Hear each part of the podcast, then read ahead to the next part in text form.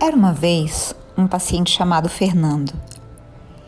Esse paciente era um homem de 78 anos, muito alegre, que adorava conversar, adorava supermercado, padaria, bolinhos de bacalhau. O Fernando já tinha tido um AVC e já tinha tido um infarto. E o Fernando foi internado numa unidade de terapia intensiva. Lá ele evoluiu com uma insuficiência respiratória, foi entubado, tratou uma pneumonia e foi estubado. O Fernando tinha uma neta e essa neta ia visitá-lo todo dia nos intervalos da residência. E aquele homem que sempre foi tão alegre, tão apaixonado pela vida, que sempre tratou todo mundo tão bem, chegava para essa neta e falava: Minha filha, eu não aguento mais isso. Deixa eu morrer. Por favor, me deixa aí. Fernando foi reintubado. E quando a equipe da UTI propôs traqueostomia, a neta, em conjunto com o restante da família, falou não ele não ia querer isso. Vamos deixar ele em paz. Esse homem, Fernando, era meu avô. Eu era essa neta. E foi nesse momento, foi com a morte do meu avô, que começou o meu interesse por cuidado paliativo. Começou o meu olhar para o sofrimento das pessoas que eu via todo dia na UTI. Parecia que através do sofrimento dele eu conseguia ver coisas que eu nunca tinha visto. A partir desse momento, eu comecei a me lembrar do meu outro avô, do meu avô José Carlos, que era médico e que morreu em casa. E aí eu fui explorar essa história. Eu perguntei para minhas tias o que, que tinha acontecido, como tinha sido.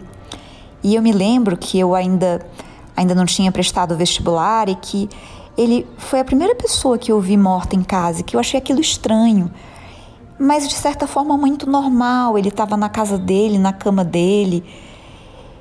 E eu descobri que ele tinha optado por não ir para o hospital, que ele tinha escolhido não tratar o edema agudo, que foi a causa de morte dele, que ele tinha escolhido morrer em casa. Isso me gerou uma enorme inquietação, porque uma coisa que me incomoda muito é a desigualdade. E eu não conseguia compreender por que, que o meu avô, que tinha morrido quase 10 anos antes, tinha podido escolher seu próprio caminho e o meu avô, que tinha morrido tão recente, não podia. E a diferença é que meu avô José Carlos era médico. Mais ou menos por essa época, saiu um artigo no New, no New York Times que falava por que os médicos morrem de forma diferente e o argumento do autor é que a gente sabe as limitações, a gente sabe as dores e as dificuldades do tratamento de uma doença grave. Então a gente pode fazer escolhas mais bem informadas. A partir daquele momento, eu busquei uma formação em cuidado paliativo. E aí eu já passei por muitas fases, eu já cometi muitos erros, eu já fiz muitos acertos. Mas o meu principal objetivo é que cada pessoa possa evitar o sofrimento e fazer suas escolhas que nem o meu avô José Carlos pôde fazer. É para isso que eu estou aqui gravando Papo Paliativo, é por isso que eu estudei cuidado paliativo, é por isso que eu falo sobre cuidado paliativo, porque o cuidado paliativo nada mais é do que fazer com que a gente possa fazer escolhas escolhas sobre o nosso corpo, escolhas sobre a nossa própria vida, para que a gente possa, inclusive, delegar essas escolhas, se a gente não, não quer ou não tem condição de fazê-las.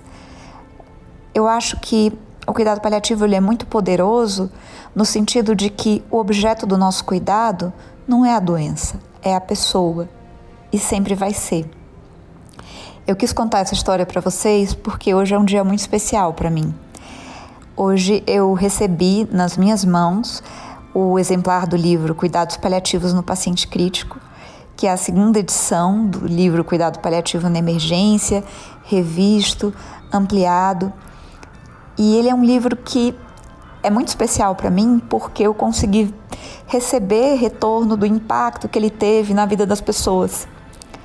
Eu consegui ouvir coisas como: ah, eu levei minha mãe com câncer para o pronto-socorro e aí a médica falou que não tinha nada a fazer por ela.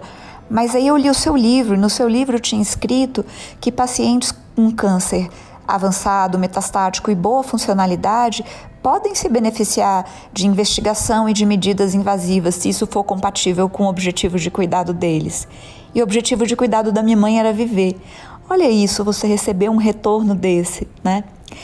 Então, a coisa que eu tenho mais orgulho, com certeza, de ter feito na minha vida é esse livro. Essa segunda edição foi feita com pessoas muito especiais. Uma enfermeira paliativista, uma médica paliativista, um intensivista paliativista e uma emergencista. Então eu quero deixar aqui minha gratidão enorme para Paula Barrioso, Paulinha, Gabriel Krellin, Sayonara Nunes e Gisela Biadio.